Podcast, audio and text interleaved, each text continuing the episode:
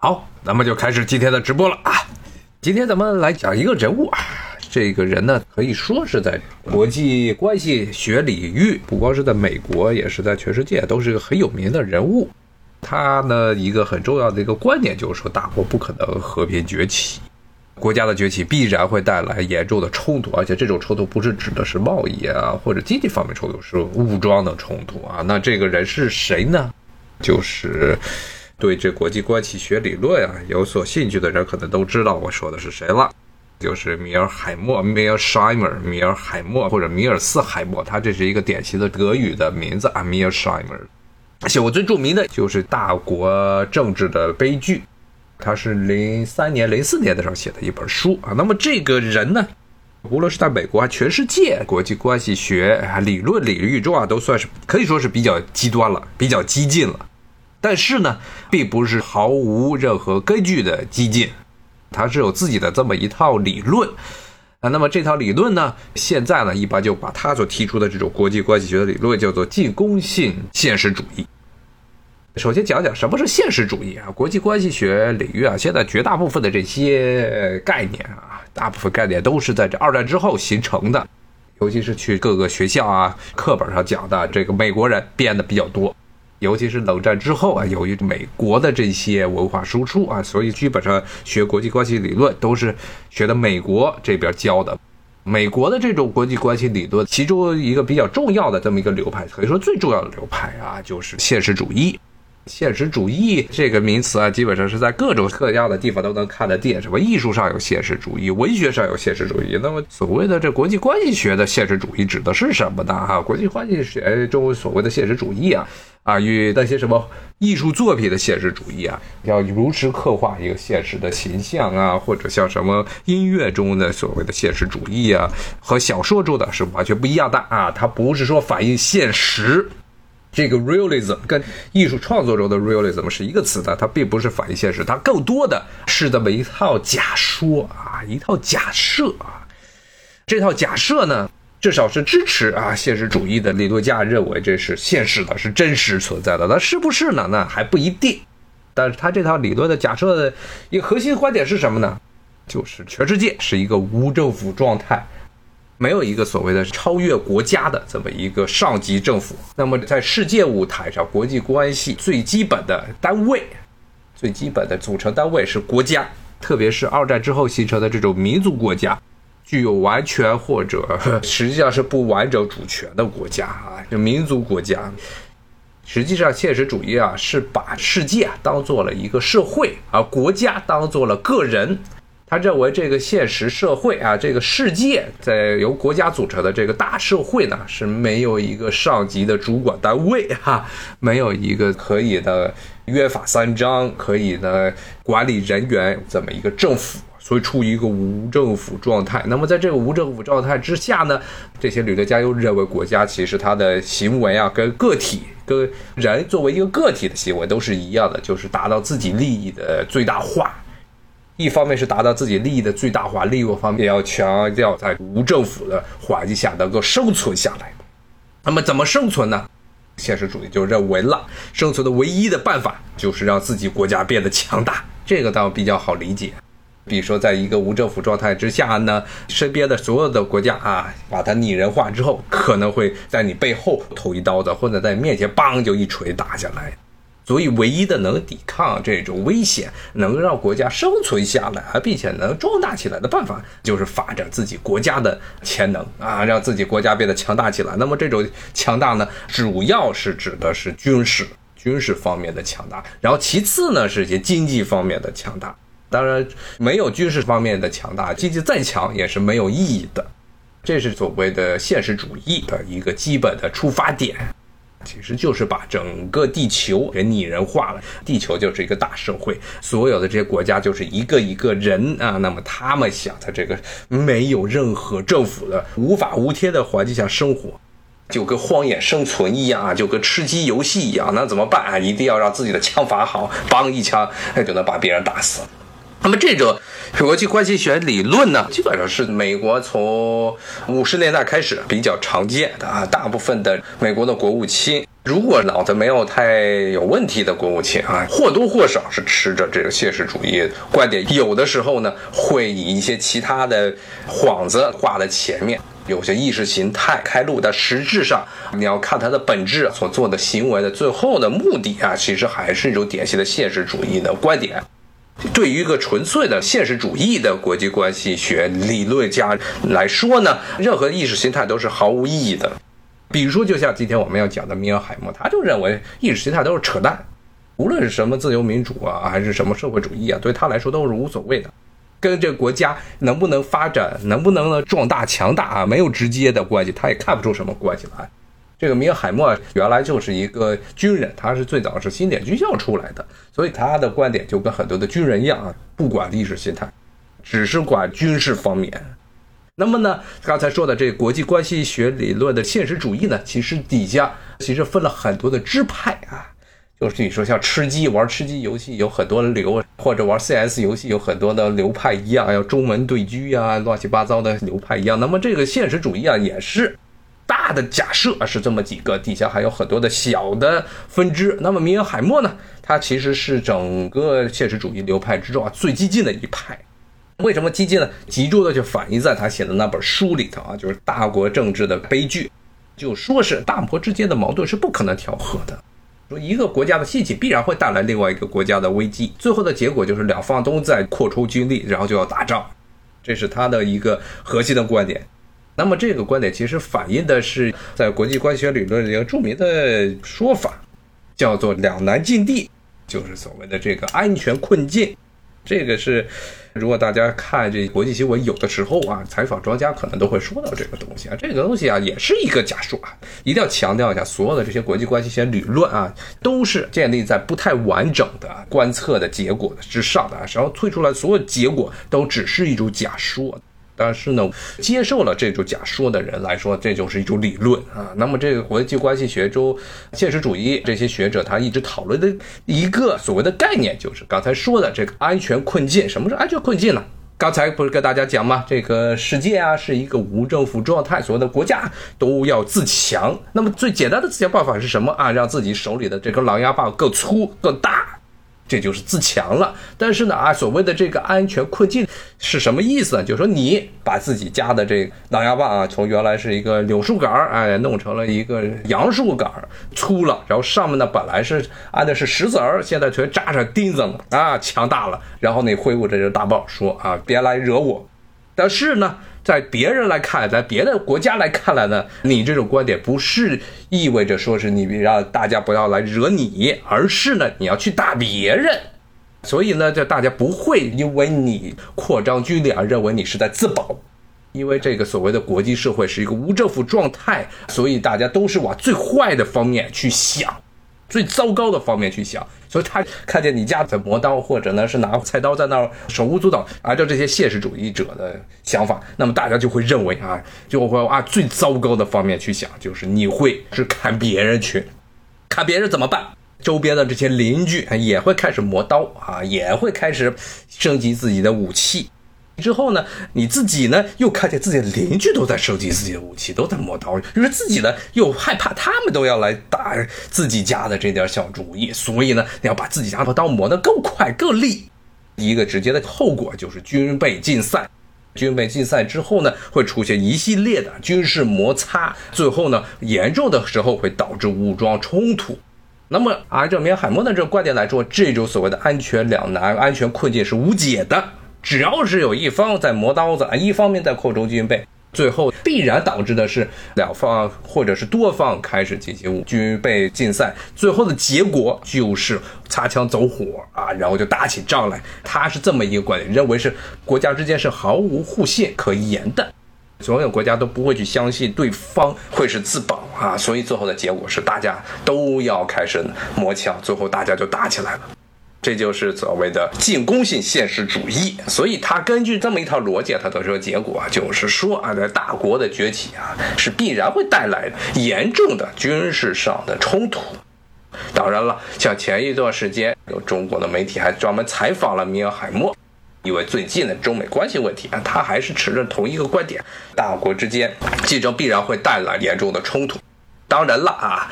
他非常非常看不起现在的国务院的这些人啊，认为他们是毫无理论，完全是没有理性的一帮人啊。他认为自己是非常有理性的，自己有这么一套理论，就有这么一套逻辑。台上的那些人啊，对于这个明海默来说，按照他的话来说，都是这些完全不学无术的了。啊那么，明海默当时提出了这个进攻性现实主义理论的同时呢，其实有很多人认为他理论好像有点过分了啊。其实按照历史上来看啊。也并不是所有的时候，大国的崛起必然导致了严重的军事冲突。比如说像美国崛起的时候，美国崛起的时候，当时是主要挑战的是英国，但是英国其实没有真正的对于遏制美国方面做太大的努力，英国绝大部分努力去遏制德国去了。德国和英国的冲突很大，但是英国一直就没有能像对付德国那样认真的去对付美国方面。实际上，从国家的工业潜力和军事的潜力来说，美国是远远超过德国。英国为什么没有像对付德国那样认真的去对付美国呢？英国也想，但是呢，为什么不行呢？这就是另外一种现实主义理论所讲的。叫做防御性现实主义。刚才说的米尔海默是攻击性现实主义，那么还有个防御性现实主义。这防御性现实主义啊，对于刚才说的这个安全困境这么一个两难境地呢，其实做了一个补充。这些学者就认为呢，安全困境实际上是有严重程度之分的啊，说并不是说出现了安全困境，最后就一致会导致军备竞赛，然后武装冲突，然后两个国家一起完蛋，而是呢，安全困境有轻重缓急之分。还是拿吃鸡为例，你要是手里呢是拿着一个平底锅去砸人，对于别人来说，你手里拿把枪总比你这平底锅要有用的多。所以呢，你这个平底锅对于人家的威胁就不是很大，而且呢，平底锅更多的时候呢是用来自卫的。所以呢，防御性啊现实主义的理论呢就认为啊，扩充军备也要分什么样的军备。不是说扩充军备就意味着都是要去拿一根巨大的狼牙棒啊！如果呢扩充军备之后呢，造出来东西都是盾牌，不是去直接打人的，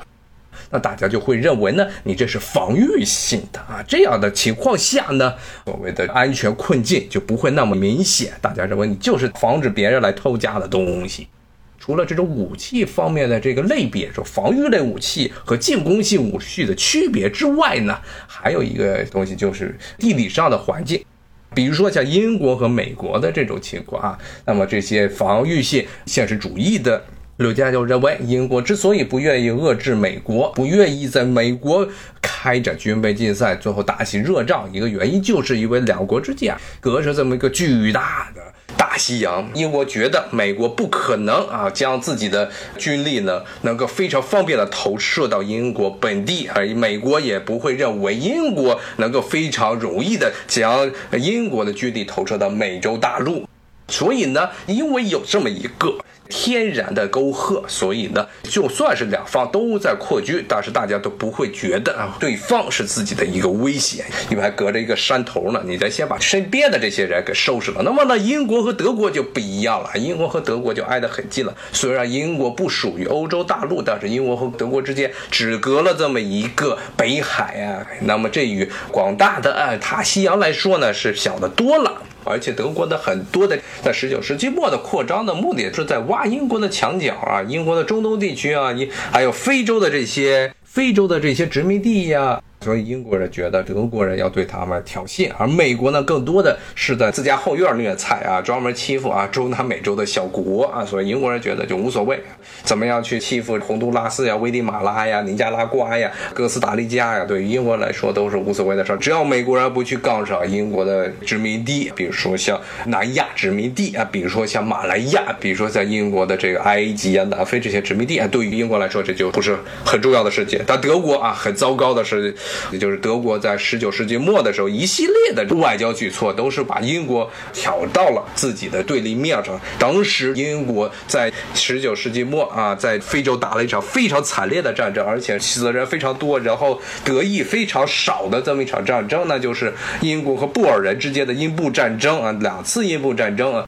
第一次伊布战争，英国人打败了布尔人，就是现在南非最早的一批白人殖民者。他们后来是过着半游牧的生活，建立了两个共和国。但很不幸的是，这两个共和国的国土内呢出现了金矿和钻石矿，所以英国人要抢这个地方，所以与布尔人打了两场战争。刚才跟大家说，第一次伊布战争，英国人惨败啊，但是英国人当时并没有太注视这个地方，因为当时很多的矿还没有被探明。但是第二次伊布战争之前呢，这两个布尔共和国。已直接探明了很多的金矿，当时英国人就觊觎已久啊，就要进攻这两个国家。结果呢，初始的结果被打一败涂地，而是一种重要的一个因素之一啊，不能说是决定性的因素，但是很重要的因素之一，就是这些布尔人都是拿着德国人的枪，而且德国在这个问题上全力的支持布尔人。所以呢，后来英国在南非这个地方陷入了一个泥沼啊，打了好几年，最后呢，搞出了一系列的非常惨绝人寰的战争罪行，包括早期的集中营，人类近代史上最早的集中营是英国人搞出来的，为了防止布尔人的游击队啊，他把这些布尔人的家属啊全部都关在集中营里，让他们饿死。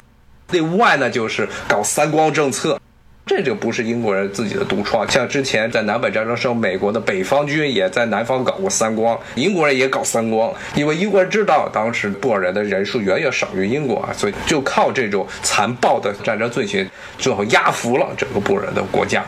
但是德国从始至终一直是站在了南非的这些布尔这边，这个英国人带来了极大的猜忌啊，所以英布战争结束之后，英国非常匆忙的就跟俄国讲和，因为英国当时一直在跟俄国在中亚地区啊抢夺势力范围，就所谓的大博弈。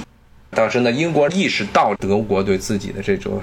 进攻性，所以呢抢先一步，先跟本来的仇敌这个俄国言和。然后呢，又跟法国结成同盟，最后就直接导致了后来的一战的这么两大阵营啊，英国、法国、俄国所谓的协约国，以及以德国为首的所谓的同盟国这两方，后来就爆发了一战。所以呢，从防守现实主义的人看来，所谓的安全困境实际上是轻重缓急啊。像这个美国和英国这种情况啊，其实是防御性更强。双方都呢非常简单的防御住对方的所谓的扩军或者武力威胁，所以这个时候呢安全困境就不是非常的明显。但是呢，对于英德这种情况啊，一方面是他们地理位置挨得很近，而且德国在与英国抢夺全世界的资源问题上一直在跟英国杠。所以呢，这个情况下呢，英国认为德国是巨大的威胁，甚至可以不惜牺牲其他地区的利益，全面遏制德国。所以呢，这个情况下呢，所谓的安全困境就会非常的明显。那么两国就会逐渐走上冲突，最后导致一战。但是呢，对于这米尔海默来说，米尔海默认为啊，所谓的防御性这个现实主义，他是对他嗤之以鼻的。咱们听这个假设啊，觉得好像是有点道理，但是你要细细的想想，其实也是有一些弊病的。比如说最简单的一个啊，就是怎么样区分什么样的武器是防御性的武器，什么样的武器是进攻性的武器啊？说实话是很难以区分的。只有几种比较明显的武器可以说是防御性的。什么是防御性武器啊？核武器是防御性武器啊？这个和大家的好像有一些这直觉可能有点不太对。核武器是典型的防御性武器，因为核武器发射啊，一旦炸了之后啊，造成的破坏性会非常强。它的主要的目的是为了组织别的国家来入侵自己，特别呢是如果是双方都具有核武器的状况下，这个时候会诞生所谓的确保互相毁灭。在这个情况下，大家就不会去侵犯对方了啊。所以核武器，特别是当两方都出现核武器之后，实际上是核武器本身就变成了一种防御性的措施。比如说，像之前啊，美国一直在九十年代、在零零年代的时候，一直搞所谓的导弹防御系统啊。那么在九十年代的时候，当时媒体上经常讲说 TMD 啊、NMD 啊，这正好是两个脏话的简称。当时美国搞这个，